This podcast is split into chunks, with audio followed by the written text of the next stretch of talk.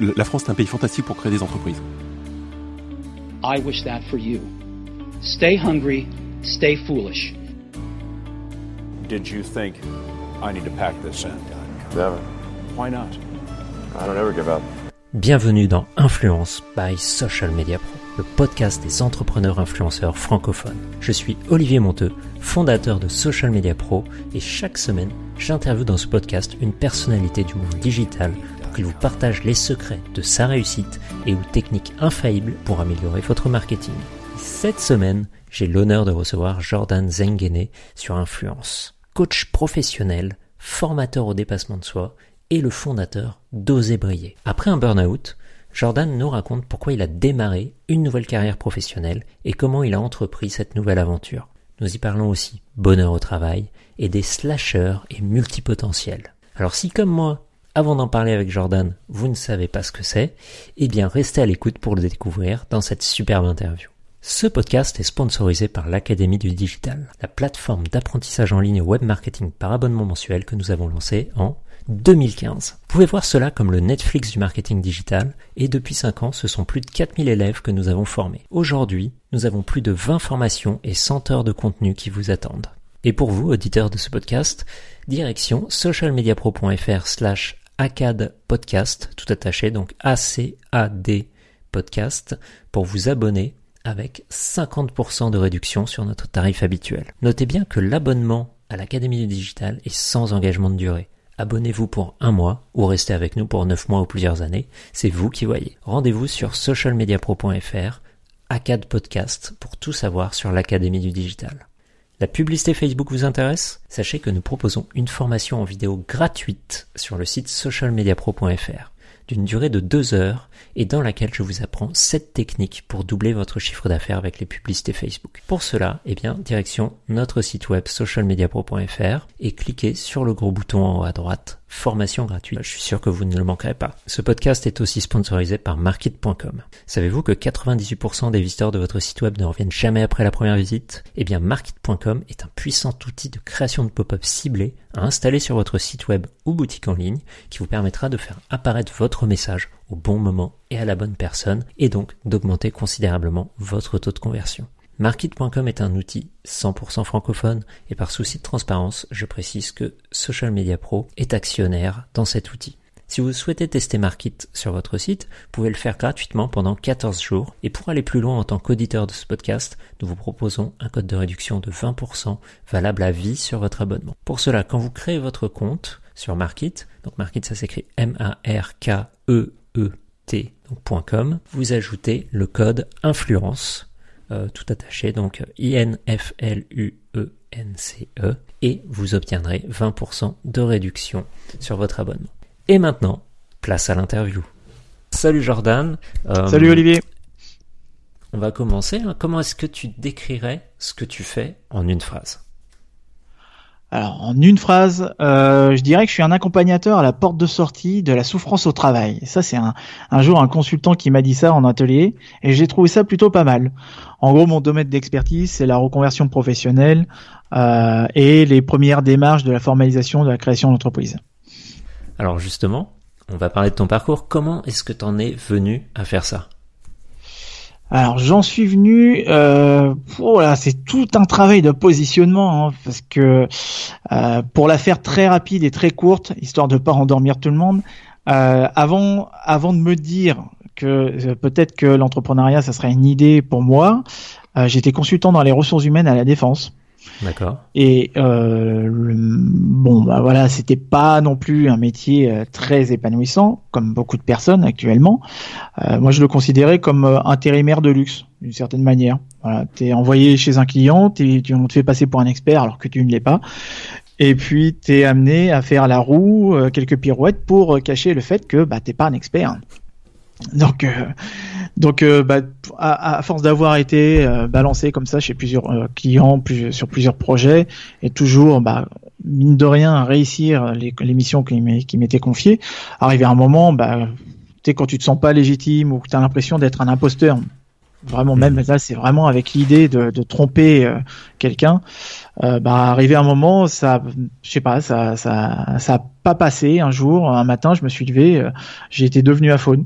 Voilà, je pensais que c'était euh, juste un, un, froid, un coup de froid, donc c'était mhm. en plus au mois de juin. Et donc ça a duré pas mal de temps. J'avais toujours une, une, voix de canard. Là, je parlais comme Jeanne Moreau. Ça, ça, faisait deux semaines, donc je suis allé voir mon médecin. Et puis, euh, bah, lui non plus ne comprenait pas. Jusqu'au moment où je lui ai un peu raconté mon quotidien, il m'a dit ah, bah, mon petit vieux, vous faites un burn-out. Donc tu vois, le burn-out à l'époque, mhm. je sais pas ce que c'était. C'était en 2012. On n'en parlait pas encore trop en France. Ouais, ouais. Et puis aujourd'hui, maintenant, t'as l'impression que tout, tout, le monde, euh, tout le monde est en burn-out. voilà, tout le monde est en burn-out, même s'il y a 4,5 millions de personnes qui sont potentiellement exposées au burn-out. Quand t'entends les storytelling, ils sont tous passés par un burn-out, tu vois. Donc, euh, donc je me suis dit bon, ben finalement, je vais peut-être passer à autre chose, moi. Et puis, euh, bah, c'est là en fait, ça a quand même été un concours de circonstances qui m'a amené à me dire bon. Peut-être falloir que je reprenne mon idée que j'avais eue un jour en regardant The Social Network, une idée de, de création d'entreprise que j'avais mise de côté. Et puis, bah, je me suis mis en fait à m'intéresser à l'entrepreneuriat, alors que j'ai pas d'entrepreneur dans ma famille. Hein, je suis vraiment le seul. Et puis, bah, je suis tombé sur la vidéo d'un type euh, sur Internet qui disait oui, avant de lancer un business euh, comme ça en dur, euh, testez votre idée et pour, pour tester le meilleur, la meilleure façon de tester, c'est un blog. Donc les blogs, les blogs à l'époque, tu vois, c'était en 2012. Mhm. Euh, il y en avait quelques-uns. Il y en avait des quand même des gros, mais c'était pas. Euh, euh, voilà, il fallait quand même certaines compétences techniques. Hein. Moi, je me souviens être passé une semaine à me taper des tutos en anglais pour apprendre comment utiliser WordPress. donc c'était tout nouveau pour moi. Et puis voilà, pendant un an, j'ai blogué sur un challenge que je m'étais lancé, qui était de changer de vie en 365 jours et de redevenir de bonne humeur aussi, parce que j'étais devenu un petit peu aigri. Et puis en 2013, bah, j'ai pris la décision de quitter mon job euh, et de me lancer dans voilà dans l'entrepreneuriat, mais j'avais pas encore vraiment d'idée. Quoi. Je savais que je voulais entreprendre, mais je savais pas mhm. quoi exactement. Quoi. Alors je te, je coupe deux minutes. Donc en fait, tu as lancé ton blog, tu étais encore employé, c'est ça? Exactement. Ouais. Et pendant un an, donc tu as travaillé sur ton blog, et c'est après ça. que tu as quitté ton job? C'est ça, ouais. ouais. Euh, bah, pendant un an, donc j'ai travaillé sur mon blog, euh, j'ai découvert les rouages du web marketing, de, du référencement, euh, bah, les réseaux sociaux aussi. Donc ça m'a permis, tu vois, de développer d'autres compétences techniques et puis aussi des compétences rédactionnelles que je n'avais pas forcément à l'époque. Donc il y a une, quand même une petite communauté, toi, qui s'est créée autour de ce blog-là. Il y a eu pas mal de, de trafic pendant un moment, donc ça marchait plutôt plutôt bien. Et puis je me suis dit, bah pourquoi pas le mettre au service de d'une activité principale. Donc ce que je fais pour un, un patron qui s'en fiche un peu de moi, je pourrais très bien le faire pour moi-même. Donc je me suis dit, allez tiens, je me lance, et puis on va voir, et puis je, je peaufinerai mon positionnement au fur et à mesure que les semaines avançaient. Mmh. Alors j'ai vu sur sur ton blog justement que tu avais aussi pas mal voyagé. Euh, je pense justement après avoir quitté ton job. Comment ça s'est déroulé? Ouais, ouais, ouais. Euh, bah, mon burn-out, il s'est passé de juin à euh, août. Et à partir d'août, ça commençait à aller mieux. Et puis, je me suis dit, bah tiens, je vais, je vais, voilà, je, je, vais pas attendre.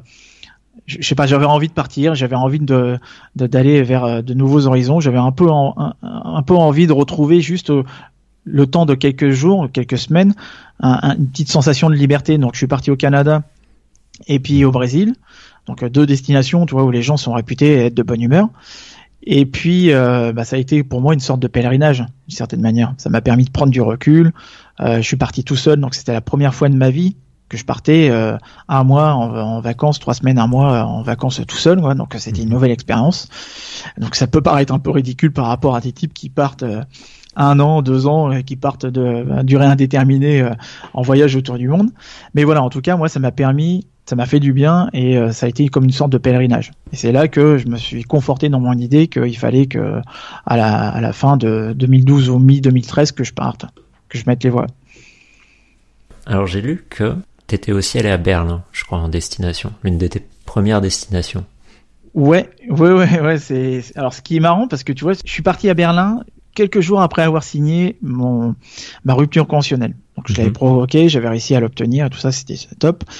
Et deux trois jours après, je me souviens avoir pris un blablacar avec avec des jeunes qui partaient sur Berlin. Donc on, a fait tout le tout le trajet pour aller à Berlin ensemble. Et j'y ai passé quoi Peut-être deux jours, deux trois jours, comme pas mal de personnes la première fois qu'ils vont à Berlin. Et je m'étais promis d'y retourner. Donc là, j'y suis allé là cet été. Donc c'est une destination, tu vois, en général, il n'y a pas beaucoup de Français qui vont à Berlin pendant les pendant les vacances d'été, tu vois. et, euh, et j'y suis retourné. Puis c'est là que j'ai fait ce constat marrant que c'était quand même drôle de me retrouver euh, deux trois jours après m'être libéré du salariat dans une ville qui elle-même s'était libérée de euh, du communisme, de la dictature euh, et tout ça. Donc donc ouais, c'était c'était assez assez drôle. Et puis après, ouais, j'étais parti dans dans d'autres pays en Europe de l'Est pour changer les idées. Quoi. Ok. Et alors de tous les pays que tu as visités, c'est euh, lequel qui t'a semblé justement le plus libre en termes de, on va dire, d'idées, d'entrepreneurs, de, de, de, business? Berlin, ils sont, ils sont pas mal. J'ai discuté avec quelques entrepreneurs qui étaient euh, là cet été, avec euh, euh, j'étais allé dans une sorte d'espace, c'était un mi-espace au coworking, mi-café, puis on a discuté avec d'autres personnes, et puis c'était euh, c'était relativement cool. Euh, bah écoute, moi je trouve que Montréal aussi c'est plutôt pas mal parce qu'ils sont dans une dynamique euh, quand même américaine quoi. C'est quand même mm. des Américains. Bon, même s'il faut pas leur dire ça, mais mais c'est même s'ils sont très francisés, euh, ils sont très français. Euh, il y a ce côté américain qui que, que j'apprécie particulièrement. C'est aussi pour ça, tu vois, que je suis parti euh, en 2014 me former à mon métier auprès d'un mentor québécois parce que j'ai envie d'avoir directement à la source bah, les principes, les méthodes euh, américaines ou québécoises plutôt que d'avoir du copier-coller en France. Quoi. Enfin, en tout cas, moi, de l'expérience que j'avais en de la formation en France, euh, je préférais partir directement à la source. Donc, ouais, je trouve que Montréal, euh, Montréal et Berlin, déjà je trouve que ce sont deux villes qui sont euh, assez euh, similaires. c'est un sentiment de liberté quand tu es là-bas. Je sais pas, t'as l'impression que tout est possible. Il y a une certaine ouverture d'esprit. Et puis, puis ouais, si tu compares Montréal et Berlin, Montréal c'est aussi une ville qui est encerclée par les anglophones. Mhm. C'est un peu le, c'est un peu la ville qui fait résistance. Et puis Berlin, bah, c'est aussi une ville qui euh, euh, qui résiste contre la gentrification, contre euh, contre plein d'autres choses. Tu vois, c'est quand même la ville qui en 2017 a vécu la plus forte augmentation immobilière du monde. Hein. Mhm. C'est assez fou. Hein.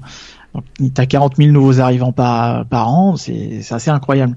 Donc ouais, Berlin, je pense que je, je suis pas resté suffisamment par rapport à Montréal pour ça, pour te dire si euh, c'est vraiment une ville dans laquelle il faudrait être pour entreprendre. Mais je sais qu'il y avait pas mal d'entrepreneurs et t'as une communauté aussi qui est assez assez intéressante et que nous on a, enfin que j'ai pas forcément retrouvé en France. je sais que niveau startup, ils envoient vraiment du lourd. Ils ont euh, beaucoup de belles entreprises. C'est euh, assez impressionnant, ouais, Berlin. Hum, hum, hum. Mais revenons en France, puisqu'on est en France. Donc, quel regard tu portes sur l'entrepreneuriat aujourd'hui? Hum, bah Déjà, le constat que je fais par rapport à, par rapport à 2012-2013, c'est que déjà 2012-2013, ça a été une date pour beaucoup d'entre nous. Il y a beaucoup de personnes qui se sont lancées dans des projets, peu importe le projet, que ce soit créer une boîte ou un projet personnel. Il y a beaucoup de personnes qui se sont lancées à cette époque-là, j'ai remarqué. Je sais pas si c'est vrai que lancé fait... Euh, Social Media Pro en ah janvier 2013. Ah, bah tu vois, moi je pensais que c'était euh, plutôt c'était 2010-2011. Euh, bah voilà, et je pense que c'était peut-être l'effet euh, fin du monde. je pense que c'était ça à mon avis. Et, et donc je constate qu'il y a à l'époque, c'était, ça faisait pas l'unanimité hein, l'entrepreneuriat autour de moi. Il y avait très peu de, de personnes qui entreprenaient. Je crois qu'on était deux, trois, et sur la vingtaine, trentaine de potes que j'ai, donc ça fait à peine 10%, même pas. Hein. Mhm. Euh, mais je trouve que ouais, le nombre d'entreprises créées en France, il est, il est en augmentation. Euh... C'est vrai que l'image a beaucoup évolué ces dernières années. C'est devenu un peu euh, hype, on va dire, d'être entrepreneur. Eh ben, moi, je dirais que c'est à la fois hype, ouais, mais c'est aussi un réel besoin parce qu'il y a pas mal de personnes qui se sentent euh, primées dans leur dans leur vie professionnelle et qui se disent que elles pourraient très bien aussi euh, euh, bah, apporter plus de valeur au monde plutôt que juste se cantonner à un cadre de travail qui peut être parfois limitant, surtout quand tu es jeune diplômé et que tu te rends compte qu'au final, bah, tu as fait cinq années d'études pour faire des tableaux, des, des tableurs Excel ou, C'est sûr. ou faire du paramétrage que n'importe qui pourrait faire. Donc euh, c'est sûr que ça, il y a eu beaucoup de déceptions, je pense. Euh, donc, euh, ouais, il y a le côté hype qui est aussi euh, lancé par les startups. Mais c'est c'est pas forcément une mauvaise chose, hein, le côté hype. C'est, euh, ça peut justement, comme tu le disais, donner envie à des gens qui n'auraient pas eu l'idée d'être entrepreneurs, de le devenir, de tenter le coup. Ouais, ça montre, ça montre l'exemple exactement. C'est plus- moi, je trouve ça po- positif dans cette démarche entrepreneuriale, parce que au moins, je pense que, enfin, moi, j'ai un avis euh, très euh, très personnel hein, par rapport euh, au peuple français, par rapport à l'ancienne génération, euh, la mienne, enfin la nôtre, et puis Mhm. celle qui arrive. Euh, je vois vraiment le changement et on est Enfin, je pense que tu seras d'accord, et comme toutes les autres personnes, on est un peuple qui est assez réticent au changement hein, euh, pour, pour certaines choses. Alors que quand Macron il dit ça, et pourtant je suis pas souvent d'accord avec lui, euh, là j'avoue que oui, on est un peu réticent au changement pour pas mal de choses. On aime bien la sécurité, on aime bien euh, certaines habitudes. Après c'est humain, comme n'importe quel autre peuple. Mais je trouve que il y a, euh, euh, tu vois, moi j'ai- rien à voir avec un gamin qui a 20 ans en termes de mentalité. Eux ils, entreprennent des choses que que, que, que nous, enfin moi à 20 ans, tu vois, jamais je me serais filmé devant une caméra alors, en disant alors oui aujourd'hui on va parler de ci, on va parler de ça. Moi à 20 ans je terminais euh, Super Mario sur, euh, tu vois, enfin, c'est, vraiment la différence et je trouve que c'est plutôt positif parce que ça les met dans une dynamique euh, euh, d'entreprendre, de, de création et, euh, une dynamique vraiment positive. Et il y a qu'à voir aussi le nombre de créations euh, de- d'entreprises hors micro-entreprises en France qui n'a jamais été aussi haut. Et donc je constate qu'il y a un désir d'entreprendre en France, en France qui s'est accru. hein. Alors justement, euh, tu parlais de, de jeunes, tu vois, de 20 ans, et même, je dirais, de moins de 20 ans, hein, qui, qui se filment sur, euh, sur les réseaux sociaux. Quel, euh, quel regard tu portes sur l'évolution des médias sociaux sur les- depuis que tu as démarré en 2012 Ah, ça a vachement changé. Hein. Ouais, c'est de la folie. hein. Ouais, ouais, c'est c'est juste hallucinant quand tu quand tu penses que rien qu'au tout début de Facebook, en 2007-2008, tu voyais qu'il y avait des mecs qui avaient des pages, des pages Facebook d'un million de personnes juste parce que le gars il disait toi aussi euh, euh, le lundi matin tu ne penses qu'à une chose, c'est de te coucher le soir ou d'être vendredi soir. Et le mec il avait un million de personnes sur sa page, toi. C'était juste hallucinant. Euh, Petit bambou. L'application euh, Zen euh, au- Mhm. qui, qui avant était une page euh, Facebook où ils mettaient des citations, ils avaient pareil, ils avaient un million de, de, de personnes qui les suivaient. Donc ça, ça a vachement changé. Je trouve que et puis même même tu vois par rapport aux pratiques euh, qui, qui se fait au niveau de Facebook, moins en moins de personnes qui vont, euh, qui, enfin, il y a de moins en moins de temps en tout cas qui a été constaté en termes d'utilisation de Facebook. Je pense que ça a été aussi euh, depuis l'histoire de Cambridge Analytica, je crois, ouais, c'est ça. Je, je Euh, pense qu'il y a plein de, de paramètres à prendre en compte. Déjà, Ouais. nous, on va dire l'ancienne génération qui sont sur Facebook depuis le début, ben, on est un peu blasé d'être sur Facebook depuis le début. On y va moins, de façon un peu euh, automatique.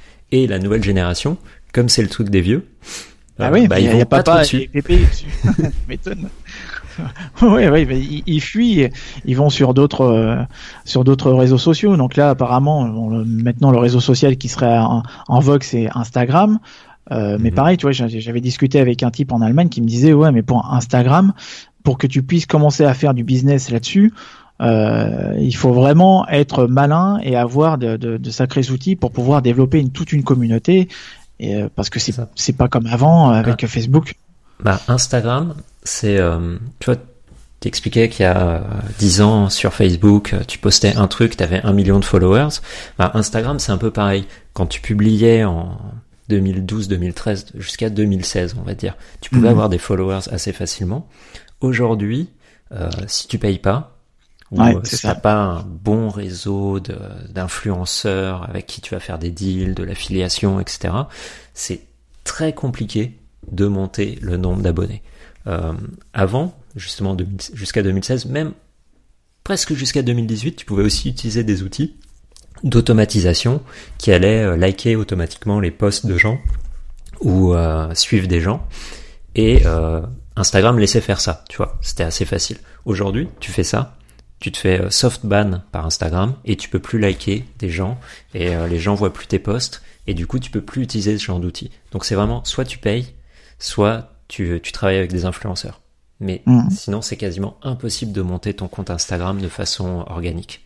Ouais, ouais. C'est euh, ça, je m'en étais rendu compte, mais j'avais bien vu aussi. euh, Moi, on m'avait proposé d'utiliser ces euh, ces logiciels qui permettaient de tu sais, tu- toujours liker ou d'obtenir, d'attirer l'attention de d'autres. Jusqu'en euh, 2018, utilisateurs. tu pouvais le faire. Ouais, Maintenant, ouais. c'est plus possible.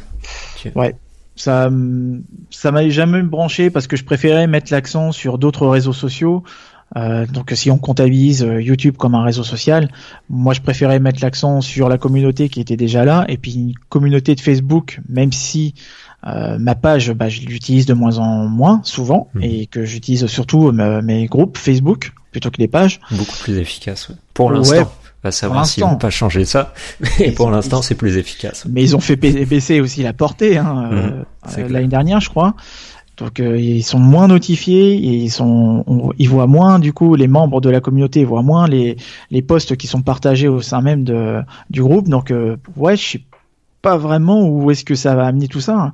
Donc il y en avait pendant un moment qui parlaient de Snapchat. Je me souviens de gars qui, je sais pas si tu te souviens, pendant une période, il y avait des types qui vendaient des formations sur Snapchat pour pouvoir faire du business là-dessus. Bah, On les je- voit plus je- trop.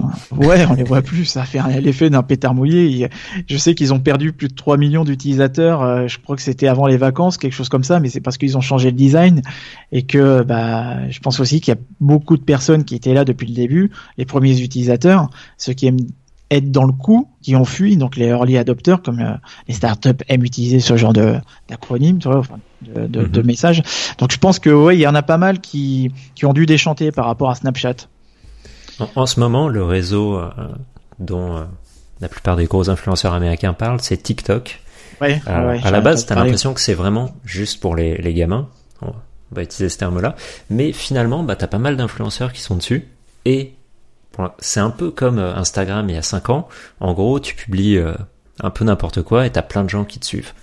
J'ai vu, euh, je, je m'y suis un peu intéressé dernièrement parce que euh, l'américain Gary Vaynerchuk en parle tout le temps. Et euh, il y avait euh, un compte la personne montrait des pommes, si tu veux, des pommes dans lesquelles il enlevait des trucs. Et il avait un million de followers. Et J'étais là, mais c'est pas possible. Ouais, mais je, je, je pense que c'est un peu. Euh, moi, je pars du principe que la masse a toujours tort. Donc, quand il y a plein de personnes qui, quand la masse utilise, tu vois, par exemple Facebook, bah, toutes les personnes qui trouvaient ça cool ou branchées ou euh, ou qui permet, qui, qui permettaient de discuter avec des personnes un peu comme à l'époque, je sais pas, de Caramel ou ou tout début d'Internet, quand on était sur Internet, euh, on était content de discuter avec quelqu'un. On se disait tiens super, je suis pas seul sur Internet, donc tu discutais avec des gens. Là, c'est un peu pareil. Je pense que quand tu es sur un réseau social et en plus euh, tu vois, au tout début de Twitter euh, j'envoyais des messages en disant euh, salut est-ce qu'il y a des français? Parce que j'étais j'étais tout seul pareil sur LinkedIn Mhm. en 2008 euh, quand je m'y suis inscrit parce que j'avais mes mes potes québécois qui étaient inscrits dessus bah euh, Il pas y ça- vraiment beaucoup de ouais Français. avait personne avait personne tout le monde était sur Viadeo et puis bah voilà le Viadeo euh, ils sont repositionnés maintenant et puis tout le monde est passé sur LinkedIn et tu vois que LinkedIn c'est en train de se transformer en Facebook. Il y a des gens qui n'ont pas ça. compris que euh, ils ont des, des responsables, des managers, des directeurs dans leur, euh, je sais pas dans leur, dans les connaissances de connaissances, même dans leur euh, carnet d'adresses quoi. Ils envoient des des publications. Enfin, moi, je, jamais j'enverrai une publication de moi euh, sur la plage ou avec mon chaton. Ou... Enfin, je sais pas. J'ai- Je comprends pas trop quoi. Donc euh, ouais, ouais c'est une, c'est une nouvelle approche, je pense qui on connaît pas encore vraiment. Enfin, pour certains, il y en a qui connaissent pas encore vraiment les règles du jeu pour vraiment euh, pouvoir utiliser euh, les réseaux sociaux euh, bah, comme il faut. Moi, tu vois, pendant un moment, je m'étais positionné sur LinkedIn, donc en 2013, et j'avais testé pas mal de choses pour voir si euh, euh, le moteur de recherche de LinkedIn me mettait en priorité Mhm. en fonction de certains mots-clés. Donc j'avais commencé à travailler là-dessus, à poster uniquement de- des articles ou des posts ou euh, des, des articles euh, LinkedIn. Donc je postais uniquement sur la reconversion professionnelle. Voilà, j'étais à fond là-dessus. Et, euh, et je sais que j'ai eu deux clients comme ça qui m'ont euh, qui ont tapé euh, coach reconversion, ils sont tombés sur moi. Alors c'est en plus de ça, tu vois, c'était même pas des personnes qui étaient dans mon deuxième cercle d'entourage. Mhm. Bon, C'était des personnes avec qui je n'avais euh, zéro, euh, ouais, zéro lien. quoi. Donc euh, bon, moi je suis je sais que je sais pas après pour toi, mais moi en tout cas, je suis allé voir les types de LinkedIn euh, sur le salon des entrepreneurs et puis là, il va y avoir le salon des, des micro-entreprises, le salon SME. Je vais, je pense que je vais les revoir aussi. Je vais essayer de les harceler pour obtenir des infos. Comment, euh, comment se positionner C'est quoi le, les règles de, de, de LinkedIn pour euh, en termes d'algorithme Parce que ils sont vraiment opaques là-dessus. Hein. Ils veulent pas mmh. lâcher d'infos. Hein. C'est un peu tous les réseaux sociaux, hein, ils sont toujours très opaques sur leur algorithme. En général, ça, pourrait être simple d'expliquer aux gens ce qu'il faut faire, mais non. Débrouillez-vous. Ouais, Bah, je sais que pendant un moment, je traînais avec un type qui, euh, qui faisait pas mal de vidéos sur YouTube et qui avait une grosse chaîne et qui m'avait raconté que on lui avait filé des infos pour développer sa chaîne avec les bonnes pratiques, des trucs qu'il fallait faire, à pas faire, etc., etc. Mhm. Donc ça, ça venait directement de Google parce qu'il était en, en, relation avec les gars de YouTube, euh, donc de Google. Et il m'avait euh, transmis ces, ces, ces infos-là.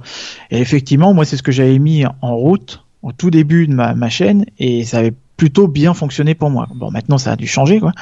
Mais je pense que si tu arrives à bien te débrouiller, tu arrives à obtenir des réponses. Hmm. Aujourd'hui, c'est quel réseau social ton, ton préféré? YouTube? Ouais, à fond. Ouais, ouais. Euh, YouTube. Et, euh, et, je sais que Pinterest aussi est, est assez intrigant parce que Pinterest euh, me rapporte pas mal en termes de trafic. Euh, mais c'est surtout YouTube ouais, qui me permet de, de me faire connaître euh, et de développer aussi ma communauté. Mm. Mhm. Qu'est-ce que tu partages comme, euh, comme vidéo sur YouTube? Alors tu vois là dernièrement je me je partageais quelques vidéos sur euh, bah, comment se reconvertir, comment changer de mhm. métier, c'est quoi le moment pour pouvoir quitter ton job. Donc c'était des, des sujets qu'on trouvait pas à l'époque sur YouTube. Euh, donc à partir du moment où il y en a certains qui ont dû passer sur ma chaîne et voir que bah, je faisais pas mal de vues euh, par rapport à certains sujets, donc ils ont dû se dire tiens on va se positionner sur les mêmes mots clés ou euh, les mêmes titres, etc. Donc tout ce qui est vidéo conseil, je vais les mettre de côté et de plus en plus je vais être sur des études, des études de cas, donc des vidéos où j'analyse, je sais pas une tendance, le parcours de quelqu'un. Euh, qu'est-ce qui fait que euh, des personnes n'arrivent pas à trouver de boulot ou qu'est-ce qui fait qu'une personne euh, bah, n'arrive pas à, tout simplement à, bien formaliser son offre de service, etc. Donc je vais faire des études de cas. là, la, prochaine, tu vois, elle sort demain. Donc ça va être la toute première. Je vais tester ce, ce, ce format-là et puis on va voir comment est-ce que ça va être reçu. Alors, quand les gens écouteront ce podcast, si ça se trouve, t'en auras déjà sorti 4 ou 5. J'espère bien, j'espère. Donc n'hésitez pas à la fin du, podcast, euh, on vous donnera le, lien pour, pour YouTube pour que vous puissiez aller voir les vidéos, euh, évidemment. Euh, aujourd'hui, comment est-ce que tu travailles ton propre branding sur les réseaux sociaux et sur ton blog? Alors, je fais, je me considère pas forcément comme un entrepreneur, mais je suis dans une démarche entrepreneuriale. Mmh. C'est-à-dire que euh, tu bon, un entrepreneur, lui, il a sa propre euh, organisation qui est évolutive, qui est là pour faire, pour grossir, pour euh, pour faire de l'argent. Euh, moi, je me considère plutôt comme une personne qui, bah, c'est un peu comme ce qu'on voit dans les bouquins de Père riche, Père pauvre quand ils parlent de travailleurs autonomes. Donc, moi, je vends mon temps pour pouvoir ensuite toucher bah, un revenu derrière ça, pour dégager un revenu. Même si mon site, j'ai commencé à l'automatiser que depuis cette année et que et que ça commence à, à voilà à faire ses preuves. Euh, même si mon site il est automatique et qu'il est en, il travaille pour moi, euh, les revenus que je dégage par mois via mon site ils sont pas aussi conséquents que ce que je fais quand je fais de la prestation auprès d'entreprises ou auprès de particuliers. Donc, euh, donc euh, je, me, je me mets en avant. Donc, pour répondre mmh. à ta question, en fait, je, je, mets avant tout ma personne en avant. Je, je joue énormément la, la, la, carte du personal branding. Donc, euh, savoir euh, euh, ma personnalité, ma valeur ajoutée, qu'est-ce que qu'est-ce que j'apporte de différent par rapport à des personnes qui font à peu près la même chose que moi euh, mmh. qu'est-ce qui donc c'est toute mon histoire c'est toute ma c'est ma vision ma perception des choses et je sais que tu vois, j'aurais pas pu faire semblant de, proposer un avatar de moi pour pouvoir le mettre sur mes réseaux sociaux ou quoi que ce soit parce que euh, j'aurais pas pris plaisir et puis euh, et puis même ça m'aurait euh, j'aurais pas été en cohérence avec moi-même. Donc ce que je voulais c'était de servir de tout mon vécu tout ce que j'ai pu apprendre auparavant, tout ce que j'ai pu apprendre sur par l'expérience de vie, terrain, etc. Et ensuite mettre l'accent sur ces, ces, caractéristiques personnelles liées à mon, parcours. Donc je joue à fond la carte du personal branding et, et mon positionnement il est basé uniquement là-dessus. Alors on va revenir un petit peu sur ton parcours. Donc en 2013, tu quittes ton entreprise. Tu, euh, tu, te mets full time sur ton, euh, sur ton projet. ouais. En 2014, tu pars à Montréal pour te former, c'est ça? C'est ça, ouais. Et ensuite, 2015, 2016, qu'est-ce qui se passe? Alors 2014, donc je reviens du Québec, euh, où j'avais quand même eu l'idée, tu vois, d'entreprendre ou de créer ma boîte là-bas. Mhm. J'avais réussi à obtenir mon PVT et puis euh, au final, c'était pas possible. Euh, D'ailleurs, pour l'info, pour les personnes qui sont français, bon là, j'ai discuté avec une nana qui travaillait à l'ambassade du Québec. Elle m'avait raconté que, après lui avoir raconté justement mon impossibilité à créer ma boîte à Montréal, elle m'avait dit que ce problème-là, il sera peut-être dans un proche futur réglé, c'est-à-dire que les Français n'auront pas besoin d'être résidents permanents pour pouvoir créer leur boîte. Donc euh, ça, c'est justement ce que je cherchais à faire créer ma boîte au Canada et puis euh, ne pas ne pas y être, c'est ça? Ouais, ou être un petit peu partout, de toute façon, de, de partager ma vie entre euh, le Québec et puis la France. Donc euh, c'était pas possible. Donc je suis revenu en France et je me suis directement et naïvement aussi, malgré qu'on m'ait dit ça sert à rien que tu ailles dans la chambre de commerce de Versailles. Donc j'y suis quand même allé et euh, je suis tombé sur une personne qui me demande qu'est-ce que je viens faire là, en gros, quoi. Et puis je lui posais les, enfin, je venais poser les questions par rapport au statut. Je savais pas encore quel statut choisir. Mhm. Et puis je suis tombé vraiment sur le cliché de l'agent public qui n'a pas envie de travailler au mois d'août. Euh, donc euh, la personne qui m'a regardé de haut, qui, qui en gros, elle devait se dire ah, encore un autre qui veut se lancer dans l'accompagnement. Donc j'ai pas du tout bien été accueilli. J'étais dégoûté, toi, d'être revenu en France. Je me dis super, vive la France. Donc tu as une démarche entrepreneuriale, tu galères. Et c'est marrant parce que quelques semaines avant, euh, j'avais discuté avec un Français qui avait créé sa boîte à, à, Montréal.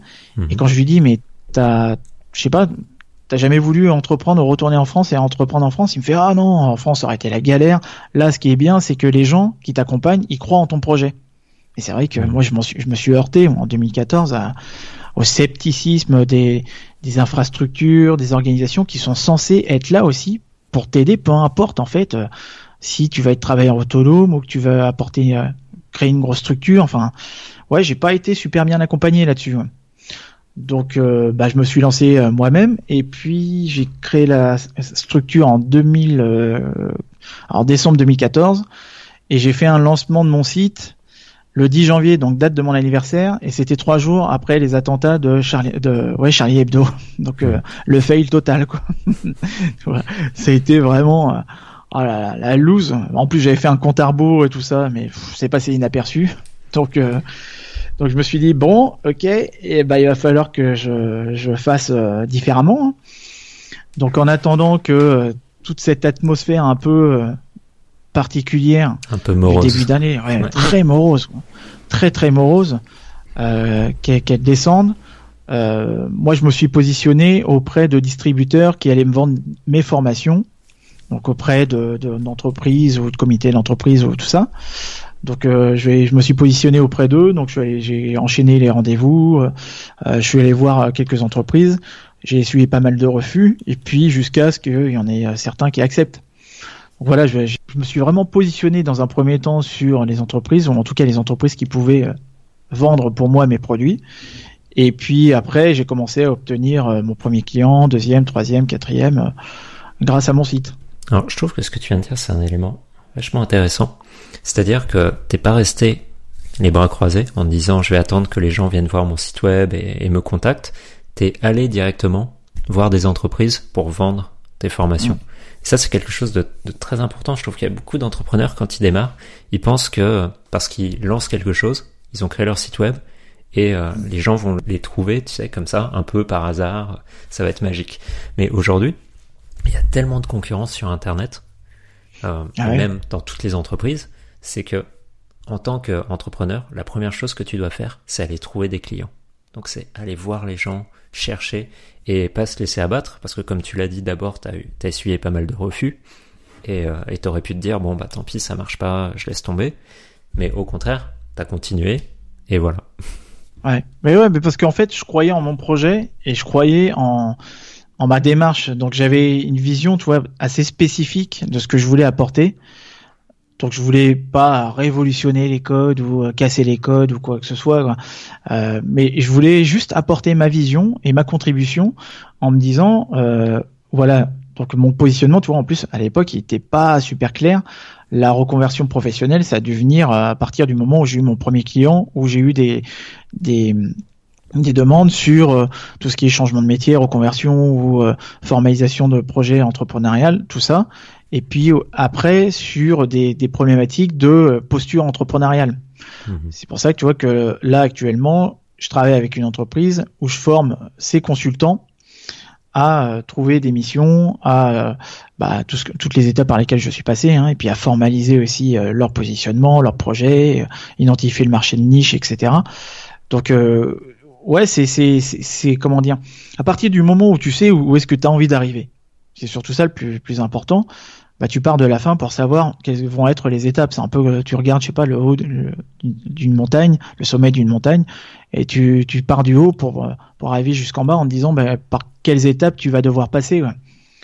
Donc je suis parti dans cette optique-là de me dire que mon positionnement, ok, euh, il, a, il est plus ou moins clair maintenant, mais voilà, je crois en- déjà en ma vision, et puis après, euh, ça s'est déroulé comme du papier à musique. Alors aujourd'hui, tu bosses plus avec des entreprises ou des particuliers? Bah les deux, tu vois les deux, parce que euh, pour la petite histoire, en fait, t'as un type qui euh, était, qui travaillait à la direction administrative financière euh, de ma mon ancienne boîte et qui m'avait posé la question ah ouais tu t'en vas, tu vas entreprendre, tu vas entreprendre dans quoi? Et puis je lui ai dit euh, que j'avais tel projet, il m'a dit ah ben j'ai eu un projet similaire, euh, euh, mais ça n'a pas marché parce que nous on s'adressait à des particuliers. Et je le savais pas, c'était la première fois qu'il m'en parlait alors qu'on discutait tous les jours ensemble. Mhm. Et moi, je me suis dit, ouais, mais moi, ça va être différent. Moi, ça va être différent et je sais pas, ça va marcher. En fait, j'ai eu le même résultat que lui. Je me- Seulement, bah voilà, j'ai écouté, j'ai pris en compte son, son, son, son conseil et puis c'est là, tu vois, où j'ai commencé à m'orienter vers des entreprises qui me vendaient aussi mes produits, etc. Mais, euh, mais ouais, je travaille avant tout aussi avec des, avec des particuliers et puis des entreprises et aussi des écoles. Donc euh, là, tu vois, je travaille avec euh, une business school à Paris. Je travaille avec l'université de Versailles aussi. Donc euh, je suis, je suis assez, voilà, j'ai plusieurs projets. Et puis j'ai aussi un autre projet où je travaille avec deux Niçois qui s'appellent Julien et Stéphanie, qui, qui ont un- une euh, communauté qui s'appelle Cameo. Et c'est une communauté de multipotentiels, slashers. Donc, euh, je sais pas si tu en as déjà entendu parler de ces termes-là. Alors, non, je, je vais être honnête, j'en ai pas entendu parler, donc euh, c'est l'occasion de nous expliquer tout ça. Ok, alors euh, les multipotentiels, c'est un terme qui, qui a été démocratisé par euh, une auteure qui s'appelle Barbara Sher dans la fin des années 90 et qui a été euh, popularisé par une nana qui s'appelle Emily Wapnick qui avait fait un TEDx il y a trois ans de ça, 2015, 2016, je sais plus, et qui expliquait pourquoi certains n'avaient pas de vocation. Et que là, la raison en fait par rapport à ça, c'est que bah il y a des gens qui sont euh, euh, destinés à toujours expérimenter, à être dans la nouveauté et à être euh, expert en rien et spécialiste de tout. Voilà. C'est intéressant comme point de vue. Ouais, et c'est ça aussi qui, qui m'a permis de mettre des mots sur euh, toute ma scolarité en tant qu'étudiant où je ne savais pas quoi faire. Et que moi, je faisais partie de pas mal d'autres per- personnes qui, bah, qui avaient besoin d'expérimenter euh, par elles-mêmes pour se rendre compte si ça leur plaisait ou pas. Donc euh, forcément, tu vois, on est en France, c'est très compliqué de pouvoir tester différents métiers. Même Ah, si tu as, des applications ou des sites qui sont euh, qui sont dédiés à ça. Moi, j'ai pas encore eu de retour positif par rapport à ces sites-là, donc euh, je vais pas en faire la promotion pour l'instant. J'attends de voir qu'est-ce qui va se passer. Mais voilà, en tout cas, euh, c'est ça m'a permis de mettre des mots sur pas mal de choses que j'avais vécues auparavant. Et, et donc ça, c'est pour les multipotentiels. Et les Mhm. slashers, en fait, ce sont des personnes euh, voilà, c'est un statut hein, d'une certaine manière. C'est vraiment un profil euh, de personnes qui vont cumuler plusieurs jobs, soit par euh, passion, soit par nécessité économique, ou soit pour mêler à la fois leur passion et puis un autre job qui leur permette de répondre à d'autres besoins. D'accord. Donc par exemple, quelqu'un qui aurait un job alimentaire et qui ferait un autre job à côté pour le fun. Quoi. ouais, un job, par exemple, je sais pas, t'es t'es vendeur chez Darty euh, la journée et puis le soir t'es euh, photographe, euh, artiste ou un autre truc qui te permet mhm. pas forcément de pouvoir en vivre parce qu'en France ouais c'est très compliqué de, vivre de son art. C'est très très compliqué mais voilà aujourd'hui t'as quand même bah, les outils comme les, réseaux sociaux, Internet, d'autres façons aussi, d'autres techniques de promouvoir ton, ton art qui, qui te mhm. permettent justement d'avoir une visibilité.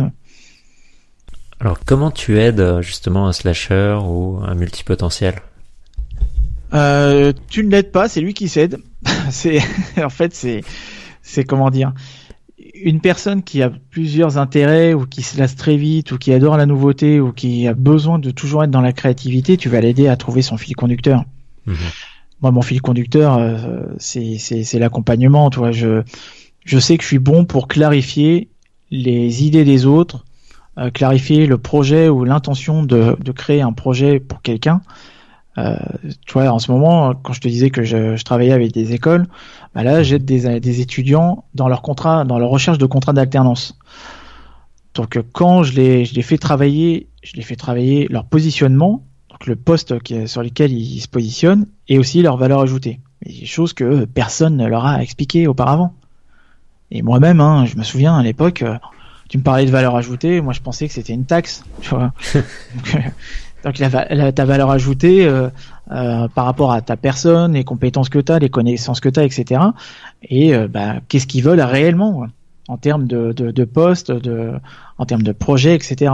Et de ne pas se retrouver comme nous, notre génération, on a pu, on a pu l'être il y a 10, 15 ans, 20 ans, d'être très mal conseillé par euh, des conseillers d'orientation qui euh, te disaient ah bah t'aimes euh, je sais pas t'aimes la nature tiens bah pourquoi pas un BEP un fromage de chèvre.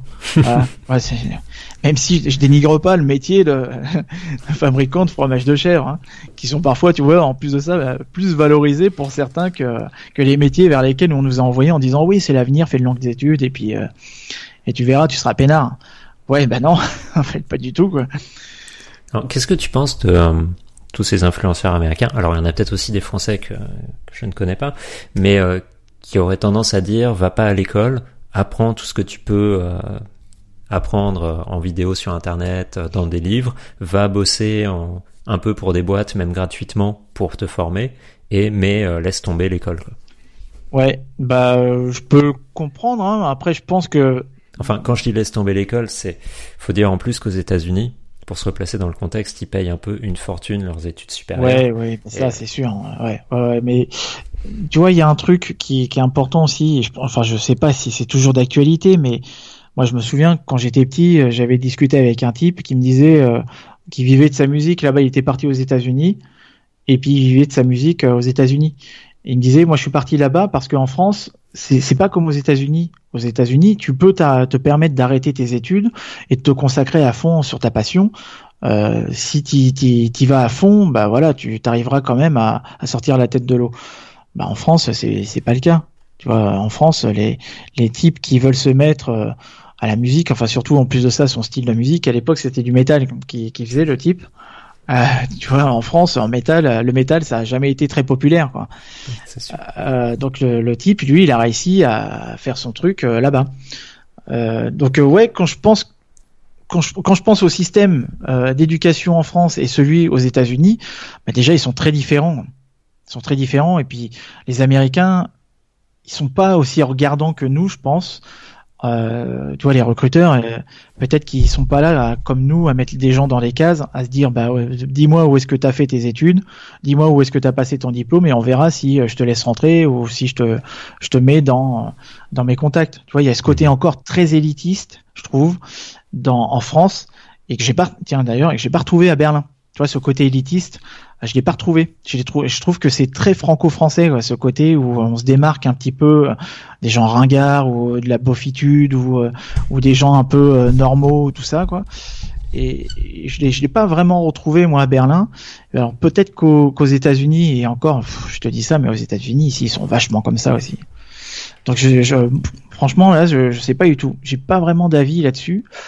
Euh, peut-être que peut-être que le fait de te dire qu'aujourd'hui tu as un niveau d'éducation qui est beaucoup plus intéressant euh, en ligne parce que tu es, anglophone et tu parles la, langue, donc tu as la possibilité de trouver du contenu euh, vachement riche. Mhm. Ça là-dessus, je je sais pas. Encore aujourd'hui, toi, le côté euh, diplôme en France, c'est c'est toujours recherché. Hein. Il y, a, y, a, très peu de personnes qui vont euh, se mettre à arrêter leurs études et se dire bah je vais pouvoir rebondir ou créer mon truc. Ouais, il y en a quelques-uns, mais j'ai pas les statistiques du nombre de personnes qui arrivent à s'en sortir ensuite. Hein. Aujourd'hui, qu'est-ce qui te motive au quotidien pour travailler avec tes clients? Hmm.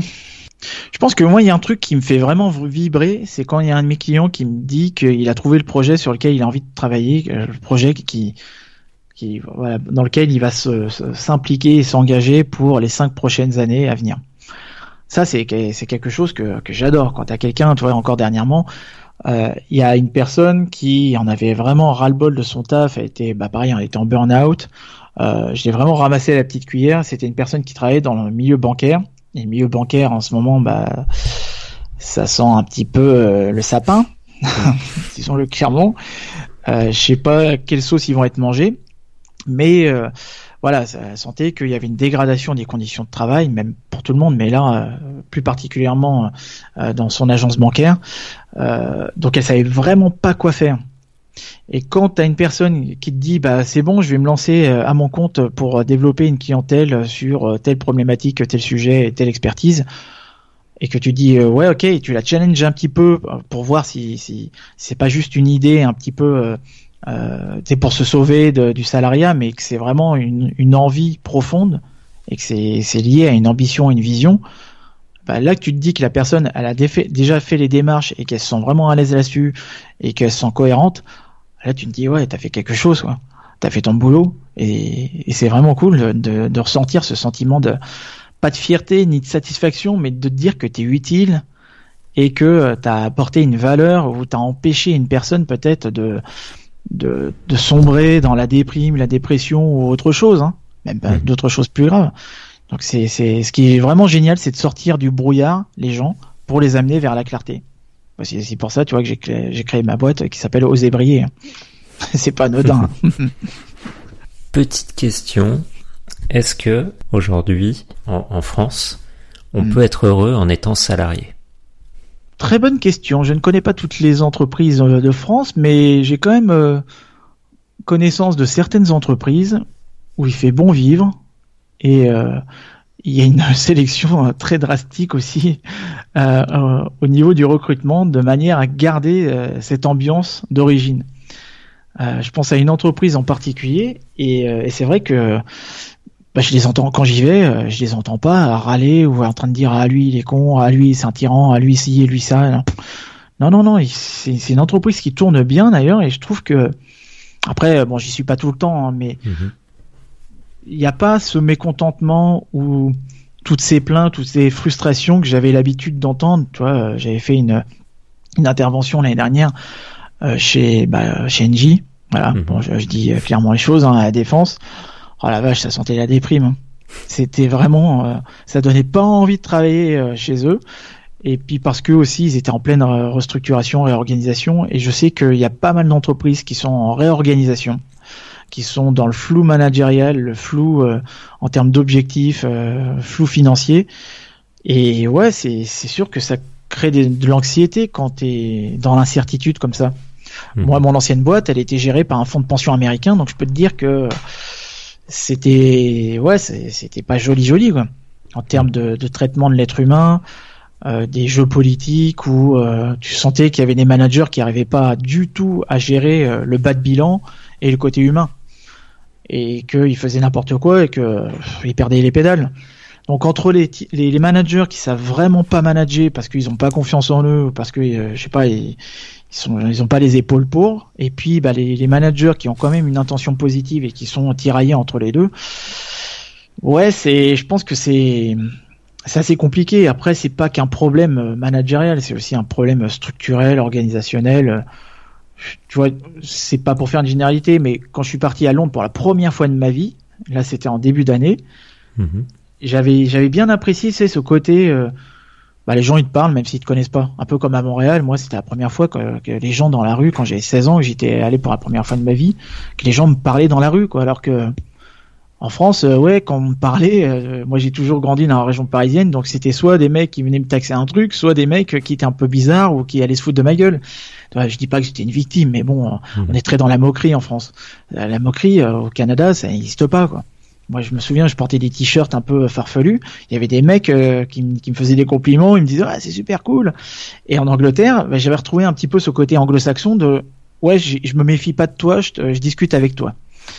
Et quand je suis revenu en France, enfin en région parisienne surtout, Mhm. bah, je trouvais que la région parisienne, ouais, les gens ils sont beaucoup dans la méfiance.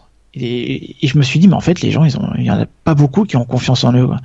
De là à, à, je sais pas, à prendre les devants, à aller discuter avec un inconnu ou dire les choses, ou faire une petite action de rien du tout. Ouais, juste ça, quoi. Dire à un mec euh, qui parle trop fort au téléphone, tu vois, euh, t'as tout un wagon qui va le regarder, mais il y a jamais personne qui va dire quoi que ce soit. Quoi. Tu vois, ça demande du courage de, de, de rentrer en interaction avec des inconnus. Donc euh, ouais, je, je trouve que euh, je sais pas d'où ça vient, mais je pense que c'est culturel. Mais en tout cas, il y a vraiment un côté euh, en France où on manque de confiance en nous. Même dans, dans, dans le livre Homo economicus, je sais pas si tu le connais. Euh, je- c'est je sais plus comment il s'appelle c'est Machin Cohen qui l'a écrit c'est un bouquin Mhm. qui a été écrit en 2012 et qui est une remise en question un peu de la société consumériste capitaliste etc euh, sans être trop punk sur les bords et, et à un moment il, il en parle justement de ce manque de confiance que, que les Français ont en eux-mêmes euh, donc c'est une généralité ce que je dis là mais c'est quand même aussi un constat personnel et je pense qu'il y a pas mal de personnes qui qui feront le même constat par rapport à ça donc ouais je je trouve que le- le- la confiance, ce serait la première chose à, à- à travailler quand tu es manager ou même vis-à-vis de salarié, quand tu es salarié. Quoi. Bah, défendre un peu ton beefsteak et pas te laisser marcher sur les pieds. euh, C'est pas parce que tu es, salarié que tu dois être en, en position de, euh, de, de soumis ou de euh, subalterne. Quoi. Ouais, c'est sûr. Ça, justement, ça vient aussi des managers. S'ils te font ressentir le fait que euh, t'es un peu une sous-merde, tu vas pas forcément euh, avoir envie de te mettre en valeur euh, ou autre, ou travailler pour l'entreprise de façon poussée. Ouais, oui, ça, bien sûr. hein, mais c'est, Mm. mais pourquoi Parce qu'une personne, euh, donc ça voudrait dire, tu vois, la dernière fois, bon, j'ai lu une étude comme quoi il, dit, il disait, c'était les Américains qui disaient que dans cette étude, la plupart des pervers narcissiques occupent des postes à haute responsabilité. Donc ça veut dire quoi Que pour réussir à monter les, les échelons, il faut être un pervers narcissique. Bon, je, je sais qu'il y a des, il y a des managers qui sont très toxiques, ça ok. Mhm. Euh, mais t'as aussi euh, après euh, des, des, des salariés qui bon, voilà qui t'as les, t'as, t'as les, t'as les deux dans les deux camps hein, d'une certaine manière. Et encore c'est même pas des camps mais mais quand tu te dis que t'as des entreprises où les gens en- à l'intérieur même ils sont pas du tout dans la bienveillance et ils sont presque dans la concurrence t'as envie t'as envie de te dire mais les gars vous travaillez dans la même boîte ou quoi? Qu'est- Qu'est-ce que tu hein. mettrais en, en place Enfin, qu'est-ce que tu conseillerais de mettre en place à une entreprise qui voudrait justement améliorer euh, bah, les relations entre les employés ou tout simplement le bonheur au travail? Bah, le rapport de confiance tout simplement quoi. Juste ça quoi. juste ça plutôt que de vouloir entretenir ce, ce, ce management autocratique où, euh, où les, les gens mettent en avant leurs égos tu vois. Quand tu mets en avant ton ego ça veut dire que t'as pas confiance en ta personne en, ta, en tes capacités euh, relationnelles. Tu, tu te mets déjà dans une carapace ou dans un rôle Mhm. c'est pas très sain quoi. Donc quand tu mets en avant ton ego c'est que bah ouais t'as un complexe d'infériorité ou de supériorité d'une certaine manière. Je fais des, des, des raccourcis très simplistes mais mais déjà juste le rapport de confiance et apprendre aussi les- aux gens à travailler ensemble. Et ça part de l'école. C'est pour ça que tu vois dans ma vision des choses le fait d'apporter ma contribution au niveau des écoles, bon, des universités et tout ça, je, je suis en train de préparer aussi des futurs euh, responsables en ressources humaines parce que je travaille beaucoup avec euh, les licences et masters RH et management. Euh, et tu vois, je les, je les conditionne pas, mais en tout cas, je les, je travaille avec eux de manière à ce qu'ils aient la bonne posture. Et la bonne posture, même si c'est un jugement de valeur, bah, la bonne posture, c'est quoi? C'est de- d'arriver avec toutes tes capacités relationnelles, intellectuelles, euh, pour pouvoir travailler en équipe et, faire évoluer quelque chose. Tu vois, je fais beaucoup de parallèles avec le Canada, mais je m'en souviendrai toujours de ce Français que j'avais rencontré à Montréal en 2008, qui qui était dans l'industrie du jeu vidéo et qui m'avait dit qu'il travaillait dans une boîte à Lyon de jeux vidéo et qui me disait, euh, à chaque fois qu'il voulait travailler sur des projets, bah, trois fois sur cinq, ça capotait. Donc il travaille sur des projets qui ne voyaient jamais le jour.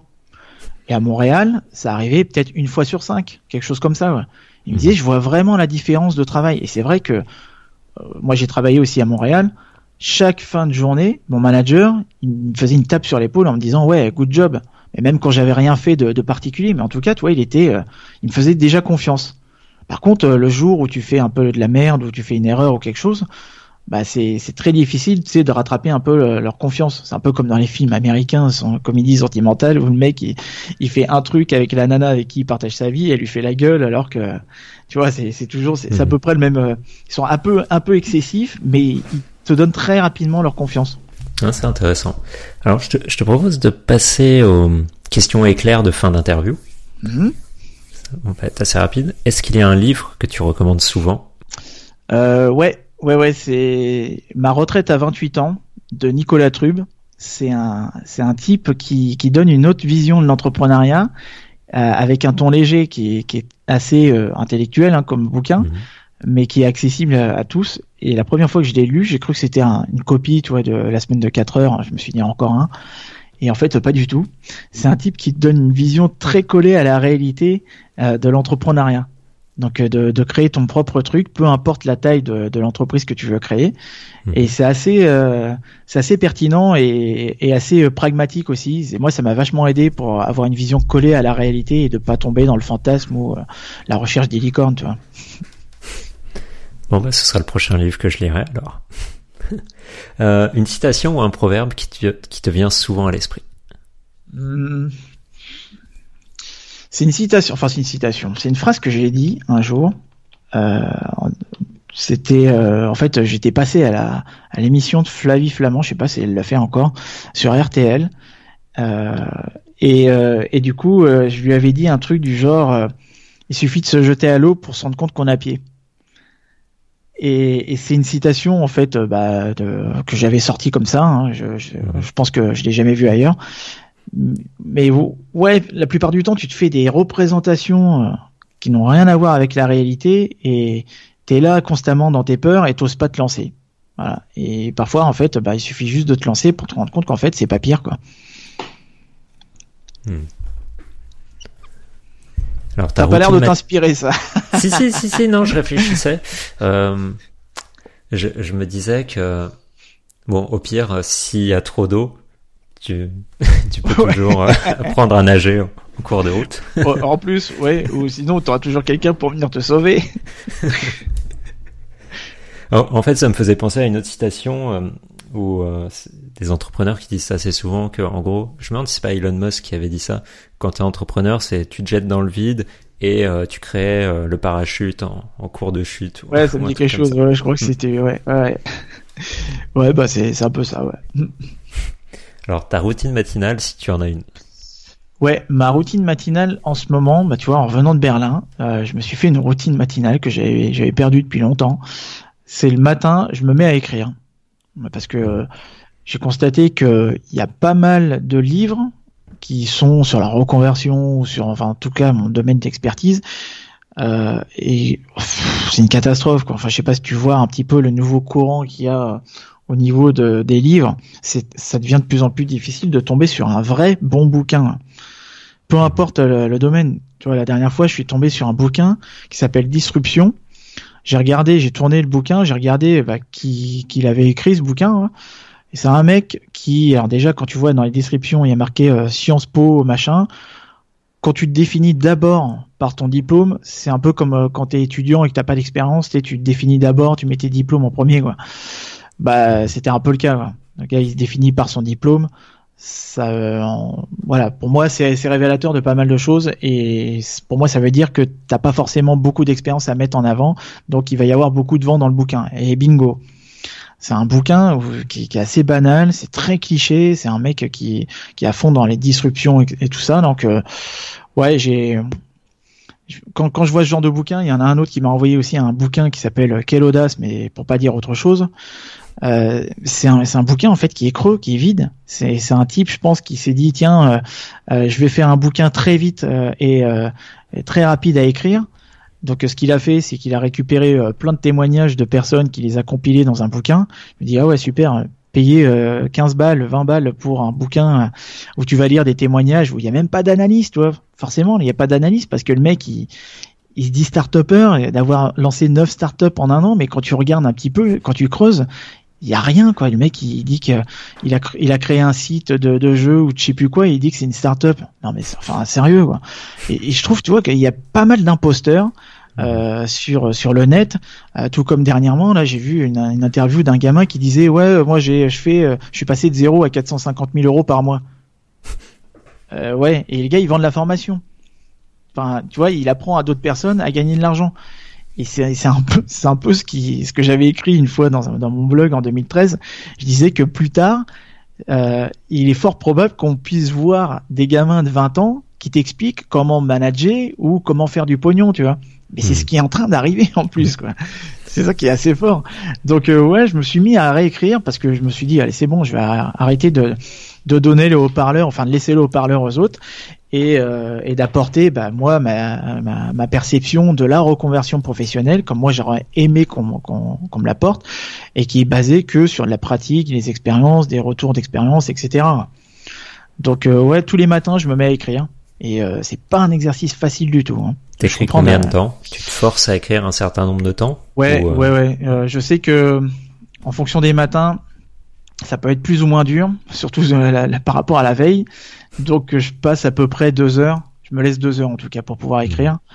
Euh, et, euh, et, surtout le matin, tu vois, c'est, au moins tu te parasites pas, t'as un peu euh, la tête dans le, dans le cirage, donc tes idées elles viennent euh, comme ça, quoi, de manière brute. Donc j'écris euh, tout ce qui me vient à l'esprit, et puis après, bah, je ferai comme Stephen King, je reviendrai six mois plus tard, et puis je peaufinerai tout. Quoi. Mmh. Il y, a, il y a beaucoup d'auteurs qui conseillent ça justement de démarrer dès le matin. Tu aucune mm. distraction, tu vois, t'allumes pas ton téléphone, tu fais rien, tu te mets sur j'allais dire la machine à écrire, mais c'est pas tout à fait ça. c'est une machine aussi. Hein. C'est ça. Tu te mets sur ton ordinateur et t'écris. Et euh, même si tu galères, en fait, il disait, tu commences à écrire quelques mots. Ce que tu vas écrire au départ, ça va être pourri, mais t'écris quand même. Et, euh, et après, ça va, ça va venir et tu vas vraiment faire quelque chose de bien. Mm, mm, ouais, ouais. la première fois que j'avais vu ça, c'était dans le bouquin de la, sœur à Cameron, euh, qui, qui s'appelle le bouquin Libérer votre créativité, quelque chose comme ça, et elle parlait de, des pages du matin. Donc c'est comme ça que j'avais compris le principe d'écrire le matin. Et effectivement, c'est assez efficace. Mais bon, après, euh, tout dépend de ton métabolisme. Hein. Moi, je suis pas forcément du matin et j'arrive très bien aussi à écrire euh, l'après-midi quand j'ai du temps. Mhm. Tu, tu prends un petit café ou un petit thé quand même? Euh, même pas. non, non, je te jette. Ah ouais, ouais je, je, me jette, j'ai mes céréales à côté et puis euh, et puis je travaille et puis j'en fous plein sur le clavier et puis voilà, après je suis lancé. Alors après justement avoir euh, écrit, puisque ce que tu fais en ce moment, comment t'organises le reste de ta journée de travail? Eh ben vers 10 heures, c'est là où je commence à avoir mes premiers rendez-vous. Donc mhm. soit avec des particuliers, soit des étudiants, et puis les après-midi en général euh, soit euh, je vais faire des, mes rendez-vous clients, ou soit je vais faire euh, des, des, des, ateliers de demi-journée quand ça arrive. Euh, mais voilà, si je suis pas pris pendant une journée ou deux pour faire un atelier, une formation en entreprise ou, ou, ou d'autres d'autres missions de style-là, euh, quand j'ai du temps, ouais, j'aime bien m'enfermer dans une bibliothèque ou dans un endroit où je suis vraiment au calme pour pouvoir euh, travailler bah, soit mes, tunnels de, mes tunnels de conversion, euh, mon site que j'automatise de plus en plus de manière à ce que bah, il soit bien référencé et puis euh, qui, travaille pour moi, hein, s'il perd. Et puis en même temps de pouvoir euh, travailler sur mes vidéos parce que forcément les gens quand tu produis plus rien, ils t'oublient très vite très très vite. De plus en plus vite. Et de plus en plus vite, ouais. Forcément, t'as vu le nombre d'acteurs, de personnes, chacun est devenu son propre média, donc euh, tu publies rien pendant trois semaines, t'as plein de petits jeunes de 18 ans qui qui prennent ta place et qui expliquent aux gens comment gagner 50 000 euros par euh, jour. C'est ça. voilà. Et eux-mêmes, ils gagnent. Euh, c'est un peu la méthode de la pyramide de Ponzi. Hein. Euh, donne-moi de l'argent, comme ça je t'explique comment je gagne de l'argent, et plus tu m'en donnes, et plus je t'expliquerai comment j'en ai gagné encore plus. Il faut que, bon, tu vois, c'est pour ça que je préfère moi me positionner et être un petit peu moins dans la quantité, mais être plus sur la qualité et de proposer un contenu qui soit partageable, c'est ça aussi qui est super important, euh, de façon à ce que les gens ils adhèrent déjà à mes idées et euh, bah, je sais que ma personnalité ou mes idées elles sont pas forcément copiées parce que ça dépend ça dépend de mon vécu et puis aussi de mes, mes croyances et puis euh, et puis de ma vision. Donc euh, je, je, continue quand même à, à, à entretenir bah, la, la, machine Google, YouTube et puis euh, bah, certains réseaux sociaux. Donc euh, ouais, c'est c'est un temps, c'est un, temps plein. Quoi. Du coup, tu, tu travailles tout seul à 100% ou est-ce que tu délègues certaines tâches? Ouais, je délègue certaines tâches. Et puis, euh, donc moi j'ai une, j'ai, une personne qui est au Mexique qui, alors me demande pas pourquoi le Mexique, mais j'ai une personne hein. en tout cas euh, francophone qui est au Mexique et qui, qui, qui m'aide justement à, à, optimiser mon site, donc toutes les améliorations du site, tout ce que j'ai plus du tout envie de, de, de, de mettre comme temps et énergie.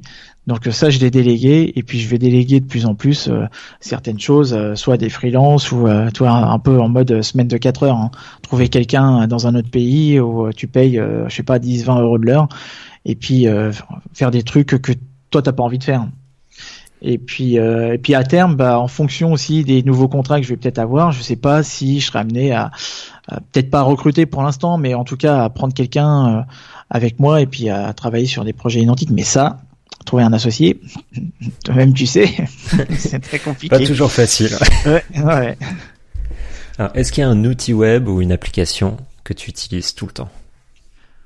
Alors moi je vais pas être original, mais vraiment pas du tout. Mais c'est, je suis très simple hein, dans ma réponse. Moi j'utilise à fond Canva mhm. euh, pour pouvoir faire mes présentations euh, en atelier, en formation, même quand je fais des formations en ligne. Euh, mes, toutes mes banderoles, mes, mes, mes covers, tout ça, j'utilise tout le temps Canva. Je me dis maintenant, je me, je me prends plus la tête. Euh, c'est nickel, c'est super, même pour faire des infographies, c'est top.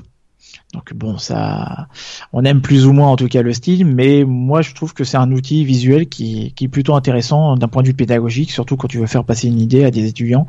Ça c'est nickel. Non, c'est un bel outil. Ils ont bien évolué depuis le début. Et c'est assez incroyable d'ailleurs la façon dont ils ont grossi. Parce que c'est vraiment une grosse boîte hein, maintenant. C'est, c'est assez impressionnant. Et euh, ouais, c'est un très bon outil évidemment que, qu'on conseille à tous les community managers, toutes les personnes qui ont besoin de créer des visuels pour les médias sociaux. C'est, c'est vraiment top. Quoi. Le, le seul défaut, je dirais, c'est que maintenant les, les, les jeunes, je me considère pas comme étant spécialement vieux, mais euh, on va dire les, les nouvelles personnes qui, qui, se forment ont tendance à plus utiliser Canva ou d'autres outils de ce style que d'apprendre à utiliser par exemple Photoshop. Et si un jour il y a quelque chose qu'ils peuvent pas faire avec Canva, bah ils savent pas le faire autrement. Mm-hmm. Mais on va dire que c'est c'est assez rare quand même parce que tu peux faire vraiment beaucoup beaucoup de choses déjà avec Canva. Ouais, oui, complètement. Mais c'est sûr que le jour où ça devient entièrement payant, ou le jour où euh, euh, je sais pas, euh, bah, tout le monde se met à utiliser Canva, forcément il va y avoir des, des, des, gens qui vont vouloir passer au niveau supérieur et c'est sûr que Photoshop, moi je m'y étais essayé, bon j'avais lâché l'affaire, ça me prenait vraiment vraiment trop de temps, donc j'étais passé par des alternatives et puis bon après je me suis rendu compte de la puissance de Canva, donc je me suis dit allez c'est bon, au moins moi ma, ma, ma, ma ressource la plus précieuse c'est le temps, donc tant que j'ai la possibilité d'obtenir un résultat euh, qui qui, est vraiment pertinent et puis efficace et en termes de bénéfices et de valeur ajoutée, ça me va. Euh, donc si ça me fait économiser du temps, encore mieux. Alors si aujourd'hui tu devais recommencer un business avec seulement 1000 euros, dans quoi tu les dépenserais? 1000 euros, c'est tout. moi, j'ai pas apporté ma 1000 euros, quoi. J'avais apporté plus. Euh, avec 1000 euros, qu'est-ce que je ferais? Hmm. Eh ben, tu sais quoi? Tout à l'heure, je parlais de la semaine de 4 heures à, à, à, déléguer et être dans la mondialisation. Eh ben, je crois que je partirais avec 1000 euros dans un autre pays et, euh, et je crois que j'entreprendrais quelque chose ailleurs. Hmm. Euh, je partirais ailleurs dans un autre pays, je sais pas où exactement, peut-être en Europe de l'Est ou peut-être je sais pas en Asie ou je sais pas ailleurs, mais en tout cas je partirais, euh, je partirais, je les utiliserais dans dans un projet, euh, ouais, je sais pas encore quoi exactement, mais je partirai ailleurs. c'est une bonne idée. Comme ça, tu pourrais faire plus de choses avec les 1000 euros qu'en France. Exactement. ouais. Ouais. Bon, alors dis-moi, euh, pour conclure, euh, est-ce que tu as un dernier mot? Quelque chose que tu voudrais absolument faire partager à nos auditeurs? Je, je dirais quelque chose du style que c'est important de, de, de, connaître la réalité et de, de, sortir un petit peu des préjugés ou des idées reçues ou même si j'en ai fait tout à l'heure hein, par rapport à des généralités mais on est tous êtres on est tous des êtres humains c'est normal, hein, on, a un cadre de référence. Euh, mais ouais de pas se faire trop d'avis et de d'avis à travers euh, internet ou les médias et, etc et de pas forcément croire à tout ce qu'ils voient. Et c'est mieux de se faire un avis par soi-même sur le terrain euh, comme je disais, bah, c'est un peu en relation avec euh, ce que je t'ai dit tout à l'heure par rapport à ma citation, euh, de se rendre compte par soi-même qu'au final c'est pas pire et que sans avoir à reproduire ce qui ce qui fonctionne, parce que ça veut pas dire que un truc qui soi-disant fonctionne c'est forcément que ça va perdurer, mais de se créer sa propre vision et de se rendre compte par soi-même que bah, la réalité c'est, elle est illimitée et se cantonne pas justement qu'à Internet et que c'est important de, de, de, de, se faire son, sa propre opinion euh, dans le réel, dans le dur. Donc aller euh, discuter avec des, des, des vraies personnes, euh, avec des personnes aussi qui qui sont pas du tout dans la concurrence ou dans la méfiance, mais des personnes qui euh, te tirent vers le haut, qui euh, sont enthousiastes au fait que tu t'ailles les voir ou que tu ailles t'intéresser à elles, etc. Parce qu'il y a ce côté un un peu élitiste aussi que je retrouve dans l'entrepreneuriat et, et, qui s'est fait accaparer par, euh, tu vois, on parlait des startups, mais je trouve que il y a pas mal de d'idées reçues sur le Startup Nation, qui pour moi c'est un idéal euh, qui, qui, ne verra jamais le jour. Hein. C'est pas une question d'être pessimiste, mais je pense que tu as pas mal de personnes aussi qui vont dans, dans, mon sens. Euh, je sais pas si tu connais d'ailleurs aussi ce podcast qui s'appelle euh, euh, comment il s'appelle C'est disruptive euh, euh, protestant, je sais plus, c'est quelque chose comme ça. Attends, je vais te retrouver le nom. Et c'est un type en fait qui euh, qui explique que ouais, c'est disruption protestante, voilà. Et c'est un type qui euh, qui explique bah, la, la, réalité de la startup nation. Et, et c'est plutôt pertinent, c'est plutôt intéressant. Donc je suggère vraiment à pas mal de personnes de, de se faire un avis collé à la réalité et de pas tomber dans le fantasme et l'idéalisation, surtout pas. C'est euh, c'est important de toute façon, euh, surtout aujourd'hui avec les réseaux sociaux où tu peux tout lire et son contraire. Il y a oui. absolument tout qui est partagé. C'est un peu n'importe quoi. Euh, je suis totalement d'accord avec toi. Pour te faire vraiment un avis, tu peux pas juste lire euh, trois lignes d'un blog parce qu'en plus les gens souvent ils lisent pas les articles en entier, ils lisent juste les titres et tout et ils se font un avis directement. Mmh, et euh, Juste, ouais, juste à ce niveau-là, par exemple, au lieu de lire juste le titre, aller lire l'article complet, par exemple. Ouais. Déjà, tu te feras un avis plus poussé. Mais oui, pour euh, tester les choses, euh, aller chercher plus loin, utiliser son cerveau, en fait, tout simplement pour. Euh, c'est ça. Je, je, je, voulais pas le dire, mais oui, c'est exactement ça, ouais. Parce qu'on était de plus en plus dans l'assistanat, les suggestions, les, les, choses comme ça, et, et, et la réflexion. Je pense que ça va être quelque chose qui qui est voué à être bah, délégué à ton smartphone, qui va devenir ton premier cerveau peut-être plus tard, je sais pas. Mais mais voilà, c'est ce, cet esprit critique, cette remise en, cause et en question du statu quo ou de, des choses qui, qui peuvent être perçues comme vraies. Bah, c'est important de, de s'en faire son, son, propre avis quoi, et de voir sur le terrain bah, comment est-ce que ça se passe. Alors je lisais justement il y, a, il y, a, pas longtemps, alors je me souviens plus du nom de, de l'auteur, mais c'est un livre qui a été écrit en 2011 je le, je le mettrai dans les notes à la limite si ça intéresse les gens. Mais hmm, l'auteur expliquait déjà en 2011, hein, donc euh, imagine maintenant on est en 2019, que euh, les écrans en fait accaparaient absolument tout notre temps, euh, tout notre temps et tout, toute notre énergie psychologique, et que en fait les personnes qui allaient être capables de lire de façon poussée quelque chose allaient devenir un peu une élite dans le monde et, euh, et, que la plupart des autres gens finalement bah, ils passeraient leur temps à regarder euh, des écrans, à regarder des séries, à être sur leur téléphone et euh, ils seraient plus capables d'avoir une réflexion poussée. Mm, mm. Mais tu sais que cette réflexion-là, je suis tombé sur un texte de, de penseurs anglais dont l'extrait le, daté de 1894 et les mecs disaient, ils parlaient de l'avenir du livre mhm. et que à l'époque il y avait des phonos avec des turbines et tout dans ce style-là. et les, les types expliquaient que bientôt, enfin bientôt dans un futur, en tout cas proche ou lointain, que les gens allaient se balader avec des livres audio sous la forme de vinyle et qui se baladeraient avec ça dans, dans la rue et qu'ils iraient chez le buraliste pour changer de, de pile ou changer de, de vinyle, etc. Mais les mecs, ils étaient déjà visionnaires, ils se posaient les questions là-dessus. Et il a dit un truc mais vraiment super pertinent et qui, qui confirme aussi l'idée que je me faisais un petit peu de, de, des avancées technologiques. Il disait que tant que tu proposes quelque chose qui permet de nourrir la fainéantise ou l'égoïsme de l'être humain, tu auras toujours, euh, toujours des gens pour l'acheter. Euh, t'as, juste à voir maintenant les gens, il y, en a beaucoup qui, qui, qui marchent plus, quoi, qui prennent des, des trottinettes et qui, qui, qui utilisent des overboards ou des, des trucs dans ce style-là, tu vois. Euh, quand tu vois quelqu'un marcher, euh, bon, c'est pas encore euh, comme au Canada où quand tu marches sur la route, les gens ils te regardent bizarrement dans certains patelins parce que t'es pas en voiture. Mais euh, mais c'est tu te rends compte que tout ce qui permet en fait d'économiser du temps, de l'énergie, tout ça, euh, bah c'est ça fonctionne. Tout ce qui te simplifie la vie, qui te permet de pas réfléchir ou de pas faire un effort, ça fonctionne. C'est pas très positif ce qu'on dit.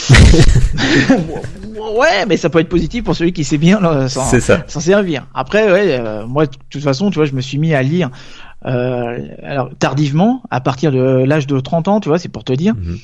Et maintenant, bah, je suis accro à la lecture. Je me suis lancé là cet été un défi lecture de 20 livres. Bon, j'en ai lu 6, mais c'est déjà ça, tu vois. C'est déjà mieux que rien. Hein. Ouais, c'est déjà mieux que rien. Donc je pense que, ouais, les écrans pour une catégorie de personnes, je pense, ça sera leur, leur euh, on va dire leur source de nourriture intellectuelle. Et malheureusement, tu vois, c'est ce qui est en train de se passer avec des, des gamins qui qui, qui ont des, smartphones ou des tablettes à l'âge de 3 ans et ils ont des retards de 2 ans et qui savent pas lire et écrire. Les profs, euh, je disais ça tout à l'heure, euh, les profs, ils font le constat que les gamins n'arrivent plus à écrire correctement, même à, à s'exprimer correctement. C'est un, un, peu chaud. Donc euh, ouais, ouais, ouais, je, je, pense que ça sera intéressant pour plus tard, nous, de, en tant que parents ou futurs parents, euh, de, de, de, voir comment est-ce que toi tu vas faire, tu vas éduquer ton, ton gamin, comment tu vas le sensibiliser à, à tout ça. Et je pense que ouais, bah, le, le, fossé il va pas se creuser euh, que par la richesse, mais aussi intellectuellement. Donc euh, à voir, mais il y a pas mal d'opportunités là-dessus à mon avis. Pour les entrepreneurs, il y a de quoi faire. C'est clair. Et pour ceux euh, tout simplement qui sont capables de passer outre ça ou de se mettre des limites, tout simplement de dire, euh, par exemple, euh, ce soir je regarde pas Netflix, je lis. Bah, si tu fais ça, ne serait-ce que un jour sur deux, bah, je pense que ça te met au-dessus de 90% des gens. Ouais, oui, complètement. Et de te dire que lire c'est pas une contrainte, mais c'est un plaisir. Je pense que tu l'intègres dans ton planning, ça, ça change toute la donne. Hein. C'est sûr. Alors dis-moi, parce que malheureusement on va conclure cette, ce podcast. Euh, J'ai été ravi de discuter avec toi. Ah, moi aussi, merci. Où est-ce que les auditeurs peuvent aller en apprendre plus sur ton travail? Alors bien sûr, bah, il y a mon site osébrier.com, mais ils en sauront un peu plus sur moi, sur mon travail et ma vision, sur ma chaîne YouTube qui s'appelle Jordan Osébrier. Euh, et puis sur mon podcast, un podcast qui est euh, à destination des multipotentiels ou slasheurs, mais je parle aussi beaucoup de reconversion et puis euh, de, de, des mutations du travail sur le podcast qui est sur toutes les plateformes, iTunes, Google Podcast, etc., qui s'appelle Et toi, tu fais quoi dans la vie? C'est un podcast dans lequel j'interviewe des personnes qui ont un profil atypique, euh, et puis j'y apporte aussi une certaine critique et euh, mes opinions par rapport à bah, un idéal professionnel et puis euh, le monde actuel professionnel. Ok, ben n'hésitez pas à aller écouter le podcast. Donc, on le redit. Et toi, tu fais quoi dans la vie? Et bien sûr, tous les liens seront disponibles en note dans le podcast. Et bien encore merci, Jordan. Merci à toi. Merci de ton invitation. À très bientôt. À bientôt. Ciao. Wow, quelle interview. J'ai adoré discuter avec Jordan et j'espère que cela vous a beaucoup plu également. Si c'est le cas, eh bien laissez-nous 5 étoiles sur iTunes, Android ou quelle que soit l'app que vous utilisez et pourquoi pas un petit commentaire aussi. Cela nous permet d'être trouvés plus facilement et aide grandement l'émission. La publicité Facebook vous intéresse? N'oubliez pas que nous proposons une formation en vidéo entièrement gratuite sur le site Social Media Pro d'une durée de deux heures dans laquelle je vous apprends 7 techniques pour doubler votre chiffre d'affaires avec les publicités Facebook. Pour cela, direction socialmediapro.fr et cliquez sur le bouton en haut à droite formation gratuite que vous ne pouvez pas manquer sur notre site. Encore un grand merci de nous avoir écoutés et je vous dis à très vite pour une prochaine interview. La France est un pays fantastique pour créer des entreprises. I wish that for you. Stay hungry, stay foolish. Did you think I need to pack this in? Never. Why not? I don't ever give up.